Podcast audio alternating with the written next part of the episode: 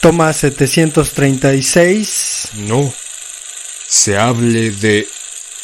Corte, corte.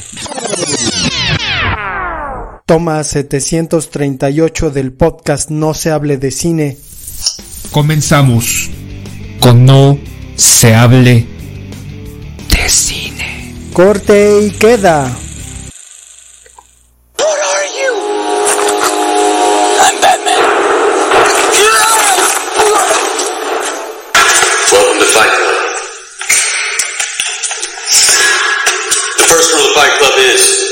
You do not talk about Fight Club. Second rule of Fight Club is you do not talk about Fight Club. Third rule of Fight Club someone yells stop, goes limp, taps out. The fight is over. and you will know my name is the Lord when I lay my vengeance upon thee.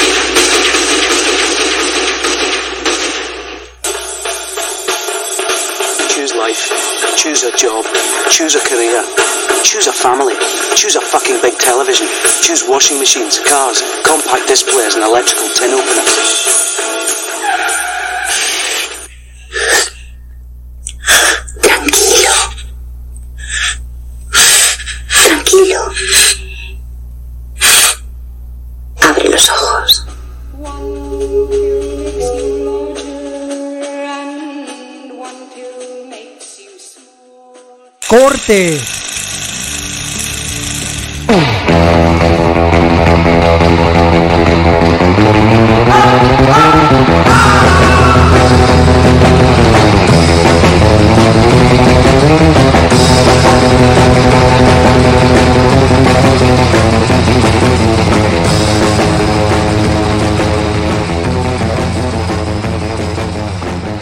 Bienvenidos a No se hable de cine. Hoy tenemos una tarde, un día con un tema pues que, que nos genera pues gusto. Eh, vamos a hablar de un cineasta, un cineasta que ha marcado para muchos una época en el cine. No tiene un gran repertorio de, cine, de cintas. Tiene aproximadamente ocho películas hasta el momento, pero sin duda es uno de los cineastas del 90 a la fecha que ha generado pues grandes cambios o transformaciones de la forma de hacer cine. ¿Y de quién estamos hablando, poeta? De pues un incorrecto políticamente, ¿no? Este creo que que la corrección política lo lo ha alcanzado, sin embargo él sigue como Benito Juárez, ¿no? El viento le hace los mandados. Mira, uh, la la, chulada. Vamos a hablar sobre Quentin Tarantino, ¿Qué pasa, el desgraciado? personaje emblemático de nuestra generación, ¿no? Irrumpió en el cine como, como un cineasta con un discurso nuevo, con una manera de contar historias que no conocíamos y que, pues, de alguna manera se, se formó a sí mismo. Cuentan que, que su instrucción en realidad estuvo en una especie de, de lugar en donde se rentaban películas y él se la pasaba viendo películas todo el día, ¿no? Entonces esa fue la instrucción que tuvo, no fue a la escuela, tiene una manera de dirigir pues muy intuitiva, pero fresca, fresca en su tiempo y creo que, que continúa esa frescura. Sin duda, creo que es de los pocos cineastas que no tienen como una carrera formativa como tal dentro de, la, de las aulas, ¿no? Es un cineasta, como bien lo mencionas, poeta, que se formó viendo cine. Y creo que en esa, en esa parte fue de alguna manera como nos cautivó y sobre todo la correlación, porque nosotros en su momento, en la época en que apareció Tarantino con su película Perros de Reserva, que mm, para muchos es su primera película, pero en realidad pues no, no es su primera película, es su, su ópera prima. Hay otra película donde no salió a la luz. la decepción. Eh, aparentemente porque es donde están las copias se quemaron hubo un pequeño incendio y, y me parece que nada más se rescataron como 34 minutos de su película, una película que él, que él dirigió, él actuó junto con sus amigos.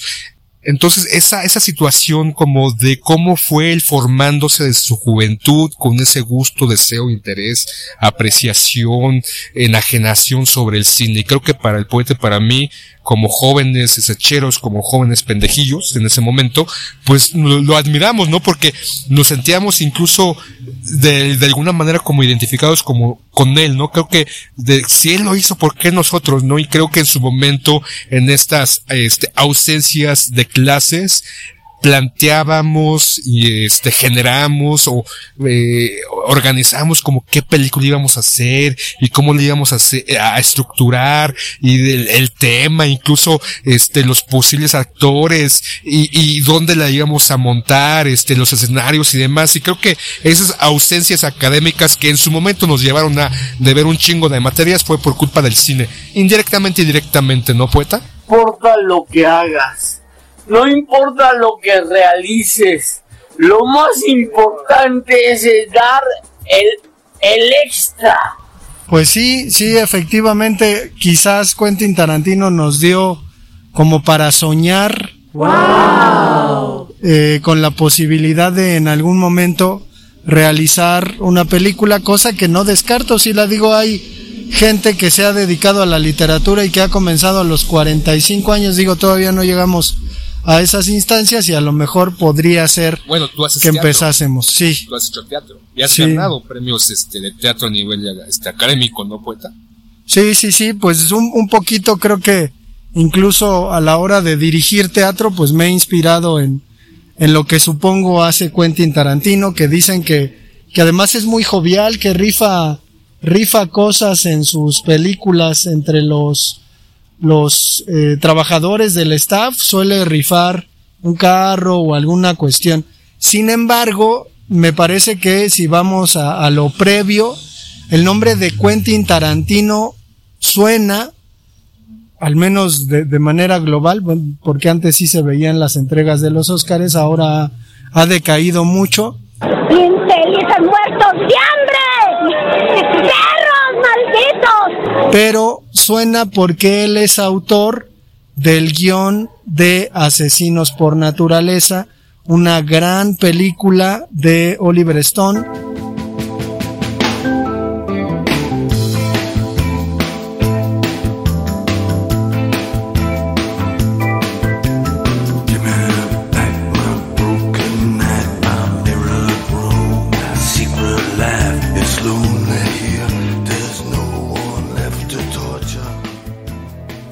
Obviamente se ganó el Oscar a, a mejor guion original. Entonces ahí aparece Tarantino, ¿no? Como un guionista, como alguien que está pues haciendo sus escarceos en el cine y de repente pues irrumpe de golpe, creo que, que de manera violenta como, como seguramente lo hace con un balazo en la cabeza de, de las buenas costumbres. Perros de Reserva, ¿no? Que es una película pues muy explícita, muy violenta, que corrió el riesgo de no hacerse precisamente por esta industria maniquea hollywoodense en donde pues una película corre un montón de riesgos antes de llegar a ser la película que ni siquiera se sueña el director, ¿no? A veces es la película para que le dejaron este hacer al, al director, todo mundo le mete mano, le meten las fórmulas, entonces creo que Quentin Tarantino se, supo se supo sobreponer e hizo una gran película.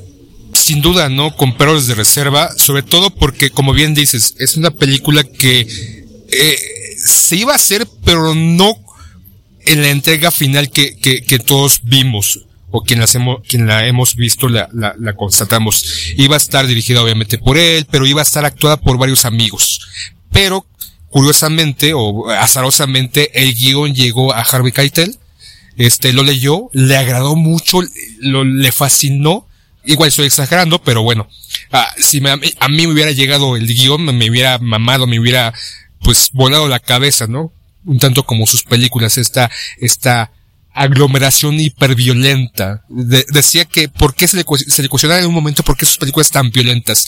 Y, y, decía, pues es porque la gente le gusta, ¿no? La violencia al, al, al, al espectador, al espectador estadounidense le gusta eso, ¿no? Entonces él va a explotar la hiperviolencia en, en varias de sus películas y en Perros de Reserva pues es un, un ejemplo, no, no tanto como en otras películas, pero ahí se ve esa mano. Y, regre- y llega este guion a Harvey Keitel, lo lee, lo quiere producir y actuar. Y no solamente pues da esta pauta para ver esta extraordinaria película y con esos actores, Steve Buscemi, Tim Roth, y ahí se muestra una característica de Quentin Tarantino y es el manejo del guion y los diálogos.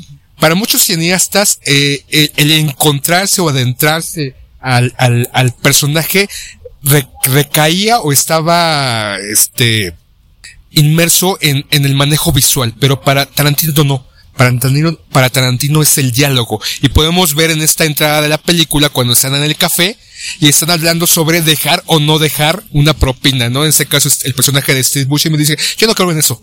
Yo no voy- nunca dejo propinas. Y todo este diálogo, pues vamos conociendo un poco a esos actores, ¿no? Y que lo vemos eh, representado esta importancia en, en, en las palabras, en, en, en lo escrito, también en tiempos violentos y otra de sus películas. En, ese- en tiempos violentos, al principio de la película, cuando precisamente también está Reed Tim Roth, con la que no recuerdo cómo se llama la actriz, este, y están pensando, este, en los asaltos y planean así de improviso asaltar ese, ese merendero, ¿no? Y también ta- en tiempos violentos cuando va el personaje de, este, John Travolta y Samuel L. Jackson hablando precisamente del cuarto del libro, ¿no? Porque el personaje de este John Travolta había llegado precisamente de, de Holanda y estaban hablando sobre las diferencias que existen entre Holanda y Estados Unidos, el cuarto del libro y todo eso. Y también es un referente porque el guion que escribió Tarantino, los de tiempos violentos, gran parte del guion lo hizo en Holanda, en Ámsterdam. Entonces, ahí se introduce unas, un aspecto anecdótico o un referente del lugar, este, temporal, este, físico donde Tarantino trabajó. Entonces, parte de sus películas importante es esta, este, esta escena larga en donde vamos deduciendo, vamos descubriendo ciertas características a través del diálogo de los actores, de uno o varios actores. Y además, Quentin Tarantino como guionista en primer lugar, digo, él lo ha mencionado en muchas ocasiones, eh, lo primero que crea dentro de una película es el soundtrack, ¿no? La elección de canciones, digo, ahora Marvel ha optado, sobre todo en Guardianes de la Galaxia, por emplear, ¿no? Buenas canciones que le dan un sentido, le dan un ritmo a las películas, pero eso ya lo había hecho Quentin Tarantino hace muchos años y en su, su creación, en la génesis de sus guiones, pues siempre acude al vinil, a escuchar discos completos y a seleccionar cuidadosamente las canciones para comenzar a construir una historia. De hecho, pues si pensamos en Pulp Fiction,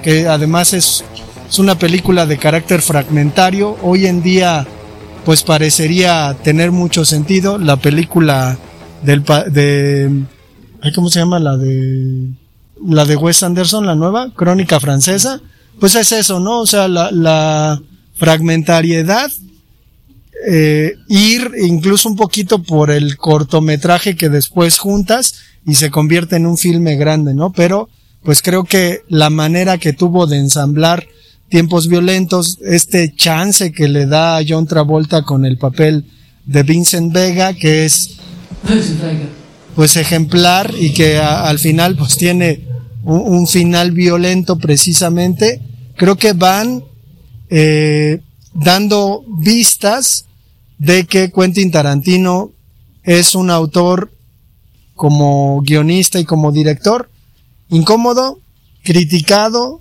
¿no? Que, que siempre va a haber, siempre ha habido estas personas que, que tienen una superioridad moral y que dan pautas para que uno piense de una o de otra manera. Quentin Tarantino creo que ha lidiado toda su vida con eso. Entonces, se comienza a ser muy famoso, ¿no? Y ahí trabará una amistad muy grande con Robert Rodríguez. De hecho, no sé si es por ese tiempo, pero aparece una película que se llama Four Rooms, en donde él hace, hace un corto y pues es, es ahí una muestra, ¿no? Y me acuerdo también de esa primera película a la que se refiere el Sila, en donde aparece él en una fiesta y empieza a hablar sobre una teoría acerca de la película de Top Gun. Hoy en día se habla mucho de los easter eggs.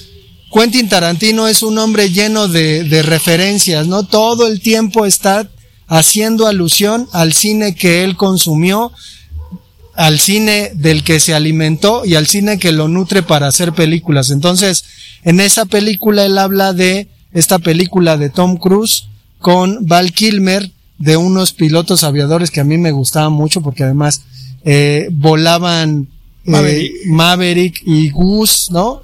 Volaban este unos Tomcat, unos aviones Tomcat. Entonces, dice Quentin Tarantino que esa es una película de homosexuales y que en realidad había un amor entre Maverick y Ice, pero la escena es muy curiosa y pues es, es una reverenda tontería, pero el papel que hace ahí Tarantino pues juega Incluso creo que sería muy actual si la, o sea, estas pinches, este, teorías, ¿no? Que, que se aplican absolutamente a todo, pues corresponderían. Y, pues, pues creo que termina siendo el gran director de nuestra generación, digo, con Lars von Trier y con, con Greenaway, me parece que son Almodóvar. directores, Almodóvar, Del toro. Guillermo del Toro, eh, son, son directores que nos marcan. Digo, no sé, hay, hay gente que, que habla de Tarkovsky. Chinga, yo no vi a Tarkovsky en el cine y vi sus películas y me aburren un chingo. Y, y me dicen algo porque hablan de- del mundo literario. Y sí, están bonitas las fotografías. Está bien, pero sí habrá que entender que pertenecemos a otra generación, ¿no? Pero no podemos dejar a un lado, por ejemplo, Tarkovsky, este, eh, Buñuel y todos esos directores de los 40, 50, 60, ¿no? Que de alguna manera la evolución del cine nos podrá gustar o no, pero ya eso, ya es una cuestión muy personal. Hablabas eh, hace un momento sobre su relación de Leo Rodríguez, ¿no?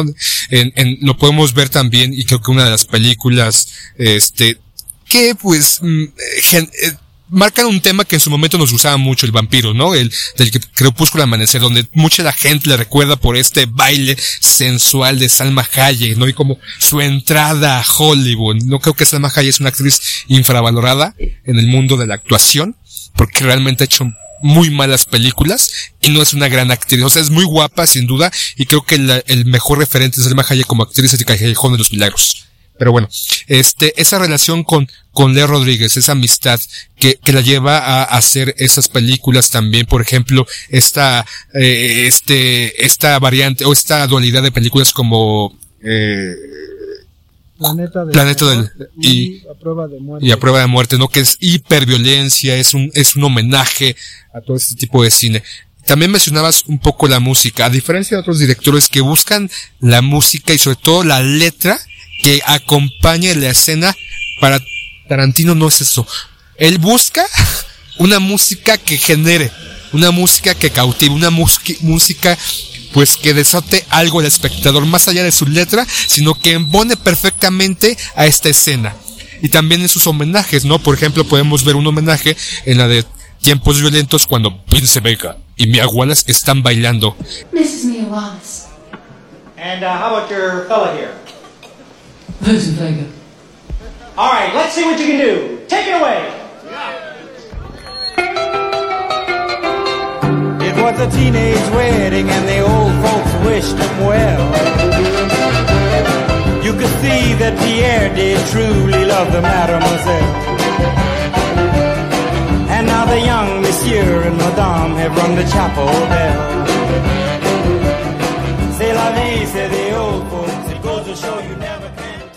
Este, con la de Ocho Mujeres y Media de, ah, ¿cómo se llama este director? Tornatore? Fellini.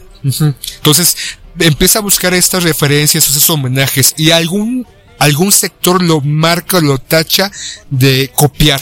Pero, en el cine, al igual que en el arte, pues se, se genera mucho eso, ¿no? O sea, no tanto com- como copiar, o- obviamente, tanto en los cineastas como en los artistas plásticos, tienen una gran influencia de varios directores, hablando del cine, o artistas y se ve reflejado en su obra, en sus, en sus primeras obras o, o- o ciertas eh, posturas o corrientes artísticas. Entonces, Tarantino es un referente a eso, no tanto a copiar, yo no lo considero un copión. Creo que más que nada hace una referencia a esas alegorías, a esas referencias que lo marcaron, que indudablemente todos los cineastas tienen ciertos iconos dentro de la cinematografía, ¿no? Lo que los formaron, por qué, por qué se metieron al cine, por qué les gusta el cine.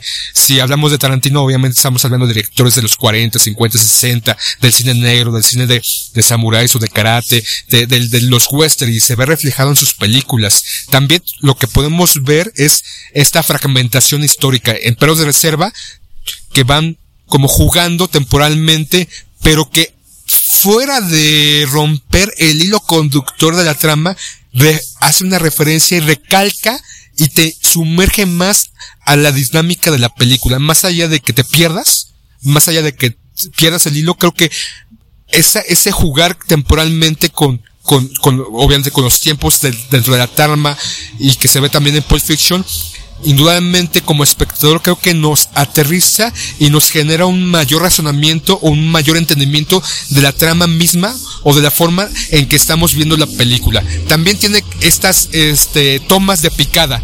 Estas que, que también hacen una referencia a su cine. Y algo, y algo que hace mucho y lo podemos ver, ver en Bastardos desde Sin Gloria, en esta escena cuando el personaje de Brad Pitt está cortando, ¿no? Este, o está marcando la Z, o perdón, la, la suástica a estos eh, militares eh, nazis para que nunca olviden, ¿no? Porque se dice, te vas a quitar el uniforme cuando acaba la guerra, pero vamos a hacer que no olvides lo que hiciste, ¿no? Esta, esta toma de baúl, como le dicen, como poner la cámara debajo y observar, ser, ser el espectador de lo que están haciendo. También es algo que empezó a hacer mucho Tarantino en sus películas o en algunas de sus películas. Y marca como un estilo muy propio. Creo que Tarantino de los 90 para acá es un referente a esto, a toda esta evolución del cine. Lo podemos ver con Wim Wenders, con Cronenberg, con otros directores que igual no tienen un- este no son películas demasiado comerciales pero tienen una esteticidad un manejo del ritmo un manejo del guion de las tomas de, la, de la imagen de cómo te van adentrando del planteamiento puro de la historia. Ahora que haces alusión a lo fragmentario en las películas de Quentin Tarantino, pues hay que decir que no nos trata, no nos trata a los espectadores como idiotas como normalmente Hollywood lo hace, ¿no? No, cabrón, eso es pasarse de pinche lanza. La película del sexto sentido, al final, pues nos dicen, güey, que no te diste cuenta, que sí, sí es buena, pero al final te dicen, ¿no? Oye, si no te diste cuenta, nosotros te vamos a recordar en qué momentos tuviste que darte cuenta que este Bruce Willis era un fantasma y dices, no mames, o sea, ya, ya me di cuenta, no soy tonto.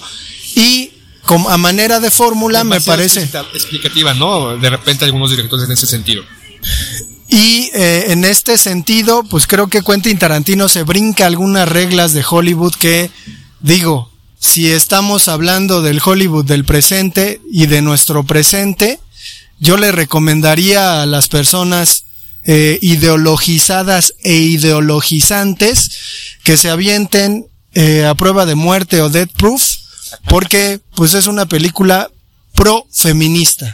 O sea, literalmente, ¿no?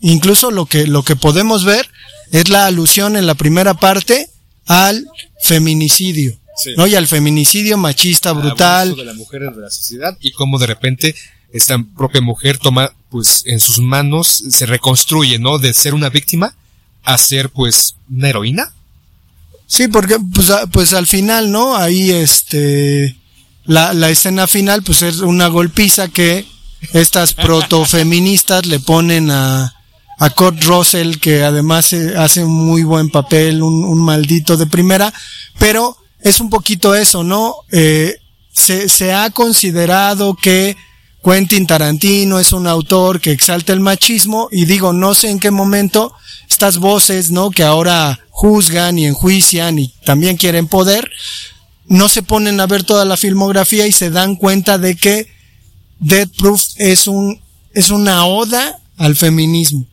hecha por un machín. Entonces, pues en ese sentido, así es el ser humano de, de contradictorio. Y no, no lo hace por reconstruirse, lo hace porque es una historia de venganza, ¿no? Me parece que si fuéramos claros, pues lo que se busca es venganza, sin embargo no se dice así, ¿no?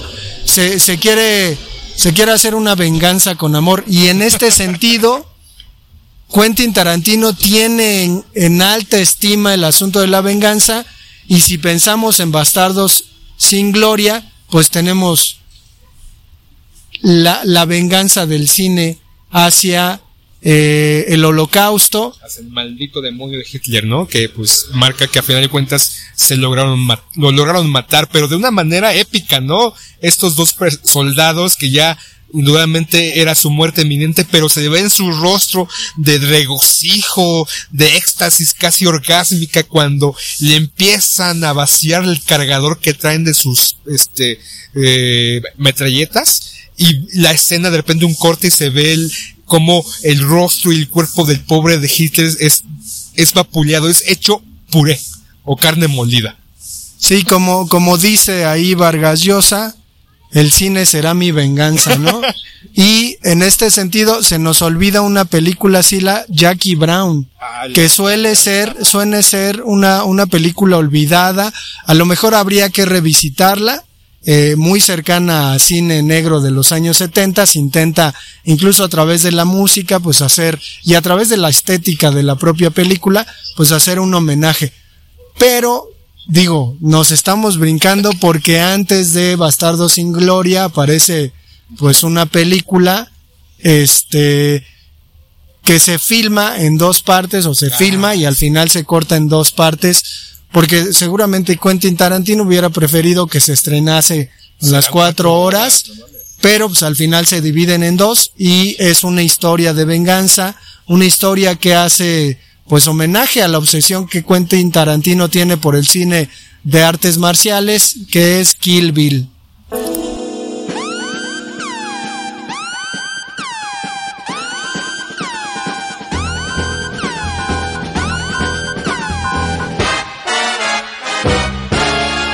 Y podemos ver referencias de Kill Bill desde tiempos violentos, ¿no? Cuando este está Mia Wallace con Marce con este Vincent Vega en el restaurante de este alusivo a los 60, 50, no recuerdo, este, ¿qué sería? ¿70, 50? 50. 50 y le, y le quiere hacer una pregunta, pero no sabe cómo decírselo. Que ella estuvo en un piloto en donde pues interpretaba a uno de los cinco personajes femeninos. Y ahí da, no, cuando cuenta de, de ese piloto las características de los personajes femeninos de Kill Bill. Y que ella es una experta en cuchillos.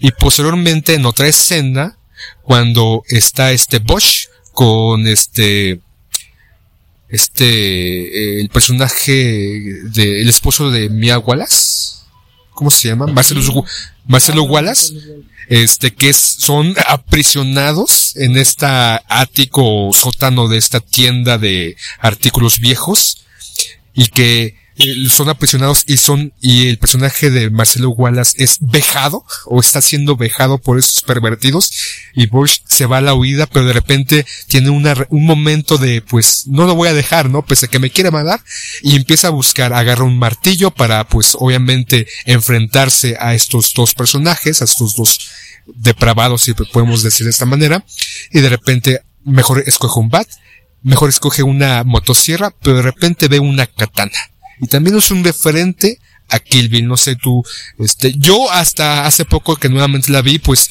hice esa correlación, ¿no? O sea, la, la dejé de ver muchos años, la vimos en el 96 y después pasaron varios años nuevamente para que la viera. Y después de ver Kill Bill ya no la volví a ver hasta hace un poco un, ratito y vi esos el, esos vistos no que de repente los podemos ver en otras películas. Mucho se hacen estas teorías por ejemplo en las películas de Pixar no de Toy Story de Cars de Wally no que hacen referencia a su siguiente película. No sé si es eh, encontrarle eso a esa película o fue directamente este pues intencional Pues es un poco una referencia hacia sí mismo, ¿no? Es decir, las referencias de las películas posteriores las encontramos en las películas previas. Entonces se convierte un poquito en una especie como de incluso, creo que masturbación creativa, ¿no? Porque ¿de dónde saco eh, las semillas para mis nuevas películas, pues de mis películas viejas, ¿no? Entonces, en este sentido, creo que Quentin Tarantino nos presenta algo que un escritor eh, mexicano, Roberto Bolaño, realizaba, que es decir, dentro de su universo literario, pues lo que se encuentra son a sus personajes mismos en distintas novelas. Entonces, los mismos personajes de Quentin Tarantino, pues aparecen salpicados en distintas historias. ¿Quién sabe qué va a terminar haciendo? Algo así como, como una especie, más bien un, un universo, ¿no? Que es la cabeza de Quentin Tarantino. Pero creo que, que habría que, que sentir un poco de vértigo porque ha dicho, ¿no? Quentin Tarantino que solamente va a filmar nueve películas, diez películas y que pues estamos en la octava. Entonces dicen que está haciendo una especie de Star Trek. También escuché que estaba haciendo una especie de, de mundo eh, expandido de la película última que hizo con Brad Pitt y Leonardo DiCaprio que es Érase una vez en Hollywood, ¿no? Entonces, en este sentido, creo que que al menos cuando yo supe que estaba haciendo Érase una vez en Hollywood y trataba sobre Charles Manson, me imaginé un poquito lo que pasó al final de la película, que es pues desquitarse, ¿no? Desquitarse de unas circunstancias que marcaron a los americanos eh, de manera brutal con un asesino, ¿no? Cambiar que la historia. cambiar la historia a partir del cine, que es eso mismo, ¿no? O sea, considerar que el cine puede ser una, una revolución, una venganza, pues muy personal e íntima, sobre todo porque también, digo, en esta, en esta idea de que Quentin Tarantino es incorrectamente, co- eh, políticamente incorrecto, pues nos presenta Django, ¿no? Que es una gran oda hacia la venganza de los afroamericanos en contra de los blancos. Pero no, no esta historia de lucha y de liberación, ¿no? De, de, de, tantas películas que tocan el tema con, X cantidad de actores. Aquí es, punto, ven, la venganza tal cual, ¿no? A la opresión, a, a, a la vejación, a, a, todo esto que es este la opresión de la, la, la esclavitud tal cual, ¿no? No, no una cuestión po- poética ni mucho menos. Es, le quiero partir su pinche madre este blanco represor que me ha mantenido más de dos siglos esclavizado. Tal cual, punto, ¿no? Y, y también es, insisto, se le tacha de hiperviolento, pero creo que más allá de generar esta, esa violencia explícita, este, que puede condicionar a una sociedad como en su momento hablan o tachan a estas series o películas de narcotraficantes en donde emula o es, engloba o ensalza a esos personajes, el Chapo y demás, con esta violencia extrema y recalcar todo. Eh, Tarantino es la pureza de la violencia, o sea, es algo que yo insisto, he, comentado, el ser humano es violento, ¿no? Por naturaleza. Y es una parte de catarsis bien o mal encaminada. Obviamente, si vas a ser violento nada más porque alguien pues, te pateó o te pues golpeó en el metro, pues ya aquí es, estamos hablando de otra cosa, ¿no? Es- estamos hablando de ciertos personajes o ciertos momentos, como bien lo acabas de mencionar, este poeta, en la de Django, en la de Bastardo sin Gloria, en la de Eres una vez en América, el, el, el, el pues cambiar un poquito la historia, estos momentos que han causado indignación a una sociedad estadounidense, ¿no? Con esa matanza de los discípulos de Charles Manson, a esta actriz que estaba embarazada y la brutalidad que, que causaron. Aquí no, aquí, este, estos dos personajes de Brad Pitt y, este, Leonardo DiCaprio, la salvan, ¿no? De una manera azarosa, no intencional, o sea, fue casual, no, no, no fue, no fue, este, intencional buscar y, y escuchar, o sea, todo fue una mera casualidad, ¿no? Y, y de alguna manera, no recuerdo cuál personaje saca su lanza, es Leonardo DiCaprio, no lanzallamas, entonces, en vez de, a mí me, me, me generó una risa hilarante esa escena, ¿no? Más allá de trastocarme, más allá de, de decir y ponerme con los ojos rojos decir, sí, sí, que los maten, que los maten, para mí fue de una manera irónica el, el- el asunto. Sí, pues desquitarse, ¿no? Desquitarse a través de la, de la creación. Digo, el arte también es una forma de desquitarse del mundo, desquitarse de la realidad. Y si se nos presenta así de brutal, pues desde luego que termina siendo una, una venganza justificada y además estética. Sin embargo, hay una última película, creo que es la película eh, previa a Érase una vez en Hollywood, que además el propio Tarantino dijo que era su Roma, ¿no? Aludiendo a eh, Alfonso Cuarón, toda la recreación que hace de Los Ángeles, que es pues Los Ángeles que él conocía de, de joven o de niño incluso, pues está plasmado en la en la película y en este sentido hay una película previa, si la cómo se llama Los ocho Los ocho magníficos, no, Ajá. algo así, ¿no? Sí, sale, sale este Demian Bichir y lo matan, ¿no? Pero creo que también es una película muy larga, rodada en, en un paisaje nevado. Ahí yo creo, por ejemplo, que González Iñárritu con el Renacido, pues le ganó un poco, un poco en, en, en la forma de, de dirigir a Quentin Tarantino. ¿no? Que yo creo que sí hay una gran diferencia entre los ocho magníficos y el renacido, porque el renacido ver esos paisajes tan, tan bellos, ¿no? Este, no solamente porque sean bonitos, sino la manera en que eh, eh, su director de fotografía lo pudo manejar por la iluminación y todos esos elementos que conlleva la fotografía, pues sí, le gana mucho, ¿no? A, a la película de Tarantino. Sí, pues el Chivo Lubeski fue el que hizo la, la fotografía. Estaría chingón que hiciera pues mancuerna ahí con Quentin Tarantino, ¿no? ¿Qué, qué podrían eh, decir? Pero pues habrá, habrá que ir cerrando este episodio, Sila, no sé qué más quieras decir. Yo, yo creo que, que pues al final gente de nuestra generación puede entender la admiración que se le puede tener a Quentin Tarantino, un hombre que pues ya ni siquiera se mete en, pedos de estas generaciones nuevas de discutir, ¿no? Él solamente hace su cine y San se acabó, ¿no? Está, está ahí presente, creo que seguirá estando presente y aunque creo que será, lleva ocho, le faltan dos películas, O llegar a los 60 años, porque dijo, son 10 o 60 años. Y todavía, todavía dijo, todavía dijo, si no se sigue haciendo el cine de 35 milímetros, yo dejaré de ir al cine y dejaré de hacer cine. Sí, además, este, digo así como, como Nietzsche y sus campanadas a, a de que Dios ha- había muerto, creo que Tarantino también en algún momento intentó, ¿no? Decir que, que la manera en que se hace cine hoy en día, pues nada tiene que ver en cómo hace él el cine y en cómo se hacía antes, ¿no? Entonces, pues, supongo, es, es una declaración radical porque digo, este, ¿cómo se llama el, el de Dunas? Villeneuve, que hizo eh, Blade Runner, ¿no? Eh, la nueva, pues filmó la película como se filmó la vieja y se puede ver en el cine que es una película muy, muy bien construida. Pero no sé qué más tengas que comentar a este episodio de amor que le hacemos a Quentin Tarantino. Pues que es un director que no busca quedar bien con la sociedad, con el gremio, con la gente, con la población. Creo que a veces hay directores, guionistas o, o gente que hace cine que pues, está más empecinado o busca más para ser aceptado, para ganar premios, el estar en los tiempos eh, que marca este la agenda social, política o como la quieran llamar. Creo que Tarantino hasta ahorita es un cineasta que hace cine. Si deja alguna, pues, no sé, eh, algo bueno o, o- o influye, pues no es su intención.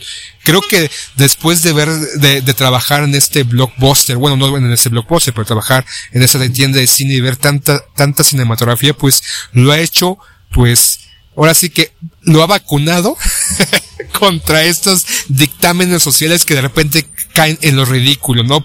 Incluso hace rato mencionabas una película donde hace una referencia que, que se hace en ese momento, ¿no? Que era Bella Pock, me parece poeta, que no busca eh, hacer esa referencia de aceptación hacia la comunidad LGBT, más allá que la comunidad, o sea, no, no, no hace el intento, es, es una historia pura y simple que, que en un momento se puede ver esta parte pura de una escena que puede ser interpretada, puede ser manejada de esta manera. A diferencia de ahora, esta, esta necedad, esa vorágine de ser políticamente correcto y ya, caer, caer eh, en, lo absurdo, ¿no? O este cine de, de, de, de, de, de, de, de Reino Aventura, ese cine de, de, de, pues de que vas, este, compras tus palomitas, tus refrescos y vives dos, tres horas eh, emocionado, sales del cine y se te olvida absolutamente todo.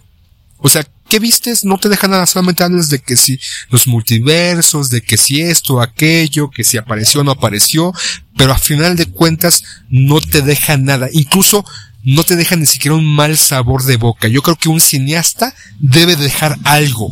Algo bueno, algo malo. Puedes criticarlo, puedes ver una película y, y, generar y decir, no mames, o sea, qué chingadera es esto, me perturba. Pero eso es la esencia del cine. Dejar algo, como del arte. Dejar algo. No importa lo que sea. Y no simplemente ir a gastar dos, tres horas de entretenimiento y nada más. Para eso, pues, existe ese tipo de cine, pero yo creo que hay que enfocarnos también en estos directores. Sí, pues vamos a dejar el episodio hasta acá, Sila. Eh, nos vemos en el siguiente.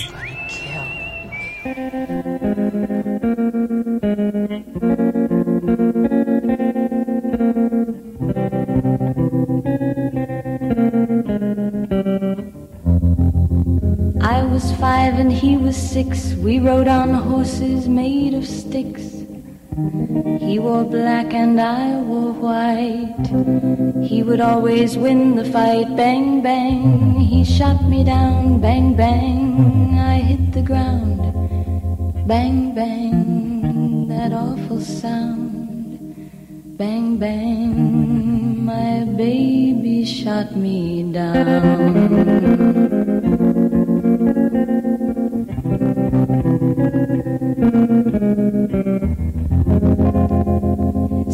Seasons came and changed the time. When I grew up, I called him mine. He would always laugh and say, Remember when we used to play? Bang, bang. I shot you down, bang, bang. You hit the ground, bang, bang. That awful sound, bang, bang. I used to shoot you down.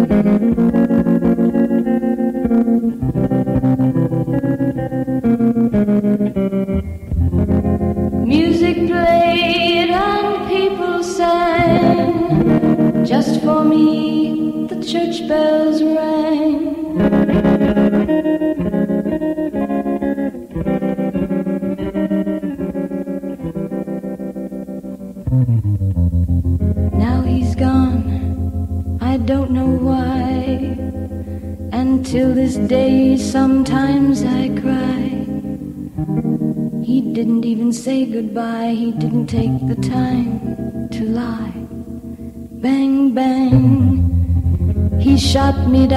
bang, bang. I hit the ground, bang, bang. That awful sound, bang, bang. My baby shot me down.